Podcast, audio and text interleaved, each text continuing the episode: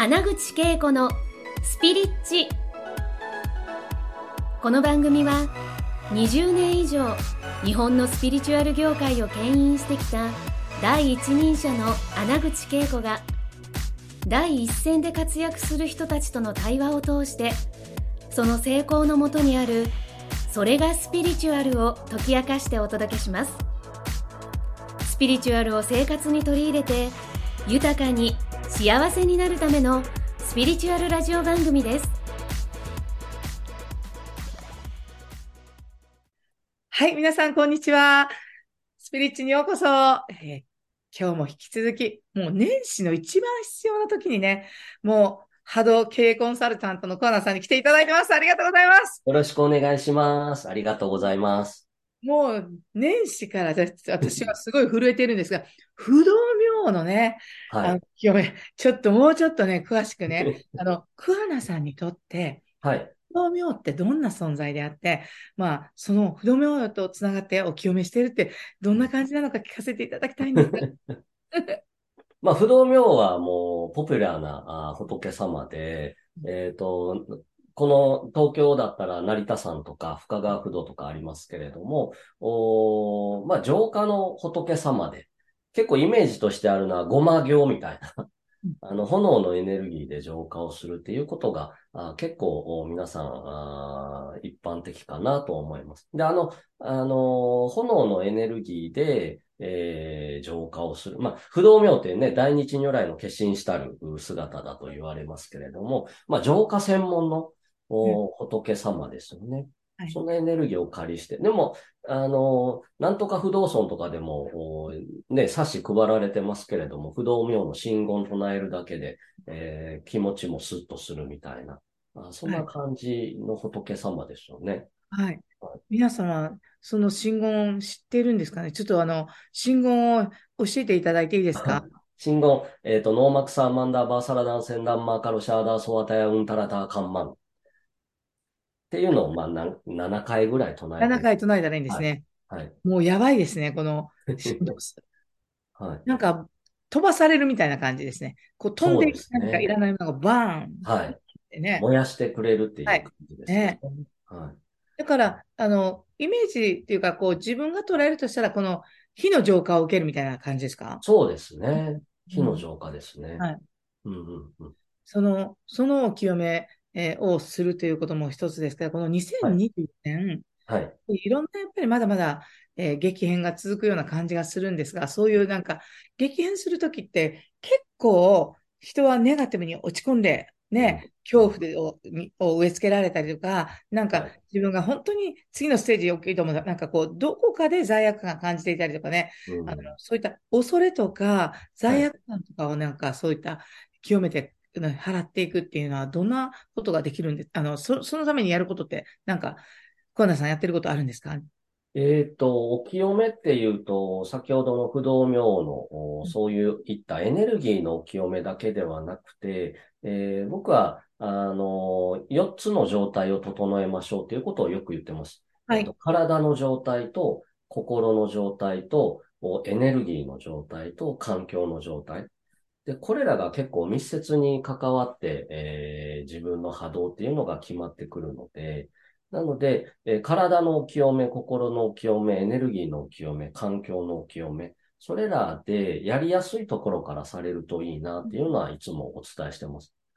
で、体のお清めって何かっていうと、まあ、よく一般的に言われるデトックスってやつですよね。はいあの、しっかりとお水飲んで老廃物をしっかり出すとか、あと、おいいのが汗をかくっていうの結構、あの、ありますけれども、おそういった体がスッキリすることをしていくと、お体のお清めになって、で、波動はちょっと整う。で、心のお清めは、僕がよく YouTube とかでもお勧めしているワークがあるんですけど、心の中にたくさんのあのネガティブ感情、先ほどね、あの、言われた恐れの感情とか罪悪感とか、ネガティブ感情ってたくさんあの心の中にあるので、それをお感じたりとか、例えば怒りを感じた時の場面を思い、あ思い出しながら、あの、白紙に、チラシの裏とかで何でもいいですけど、白紙にペンでぐるぐるって書くんですよね。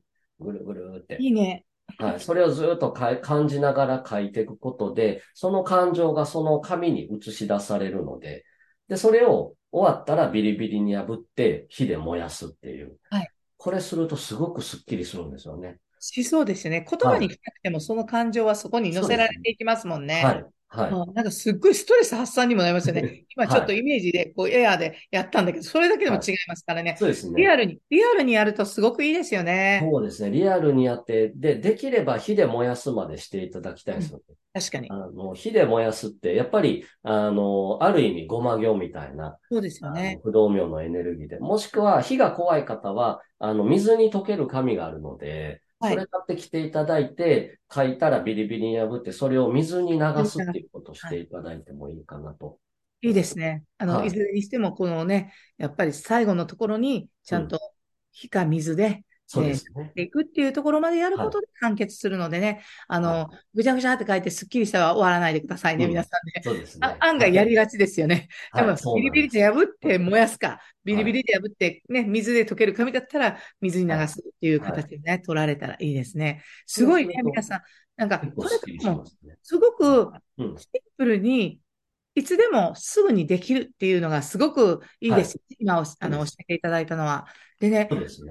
はい。と私のコミュニティのメンバーからね、はいなんかえっと、桑名さんを、うんえーインタビューするよって伝えたら、あはの、桑名さんに聞いてほしいことがあるって言って、はい私も聞きたいなって思った一つですけど、こう二つに分けますね。はいあの、波動をね、あはの、実際に扱っててる方が、例えば、日本の場所で最も、あの、心をひ惹かれたエネルギースポットっていうか、パワースポットがあるならば、えー桑名さん的にはどこですか？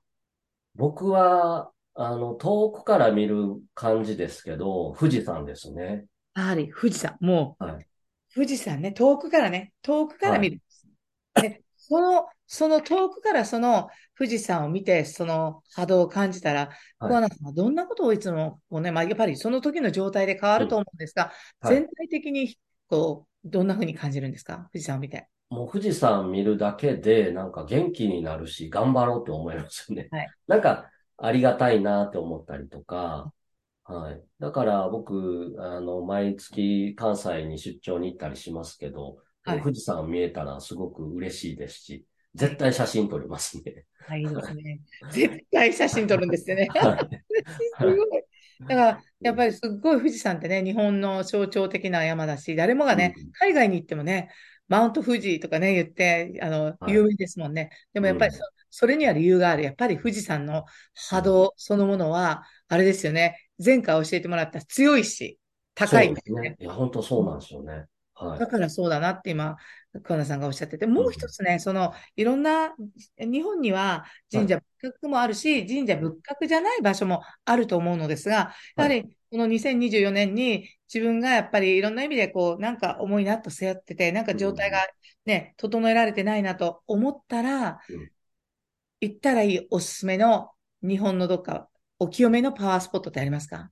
ああ、僕は東京の表参道に事務所あるんですけど、明治神宮は好きですね。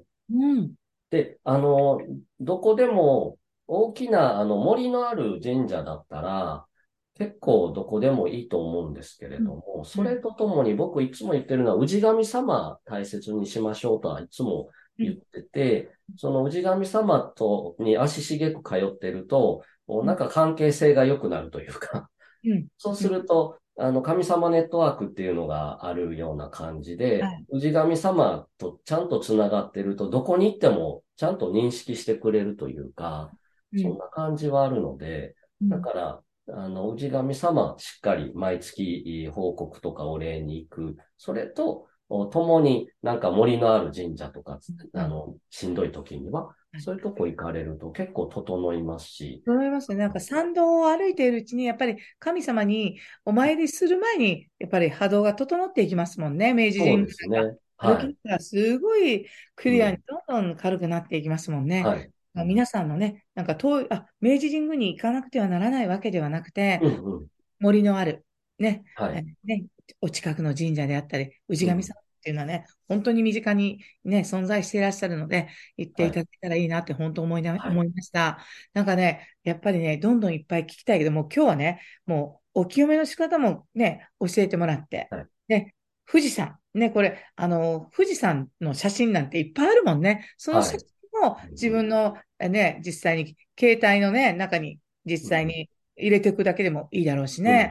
うんそうですね。うん。結構日常的に波動を整えるために、清めるためにやれることを今日はたくさん、あの、教えていただきましたが、ね、今日、そしてもう一回、あの、お清めね、あの、成功する人は、えっと、なぜなぜお清めをするお清めのをするかっていうね、こはい。の5本ね、また手に取ってない方はぜひ、えー手に取っていただきたいなと思います。で、あの、桑名さんのね、著書は他にもあるんですけれども、はい。あの、次回はね、この話聞いててねうん、この波動、波動を高めて強めるというねうん、誰にでもできることってあると思うんですよね。そしてはい、桑名さんが日常的に自分のためにやってらっしゃる方とか、こととかね、聞聞けたらきっと皆さんもね、なんか勇気もらって、えやっていただいて続けられることってあると思うので、はい次回はそんな話を聞いていいですか？はい、もちろんです。?24 年ね、このはいスピリッチ聞いてる人めっちゃラッキーですよ。はい。ありでがとうございコナさんの波動チャンネルをね、やってらっしゃって、すごいなんか、あの波動チャンネルって私にとってはね、あの、開運したい時に見てるんです。嬉しいです。そう、すごい、そういうなんか、あの、振動数を感じます。みはい皆さんもね、えっと、YouTube チャンネル貼ってありますので、あの、ご案内にね、ぜひご覧くださいね。今日もコナさんありがとうございました。ありがとうございました。来週月曜日よろしくお願いします。はい、お願いしありがとうございます。ますあり。がとうございます。今回の放送はいかがでしたか？穴口恵子に聞いてみたいことや感想がありましたらぜひ公式ホームページよりお送りください。www.keikoanaguchi.com またはインターネットで穴口恵子と検索ください。それでは次回もお楽しみに。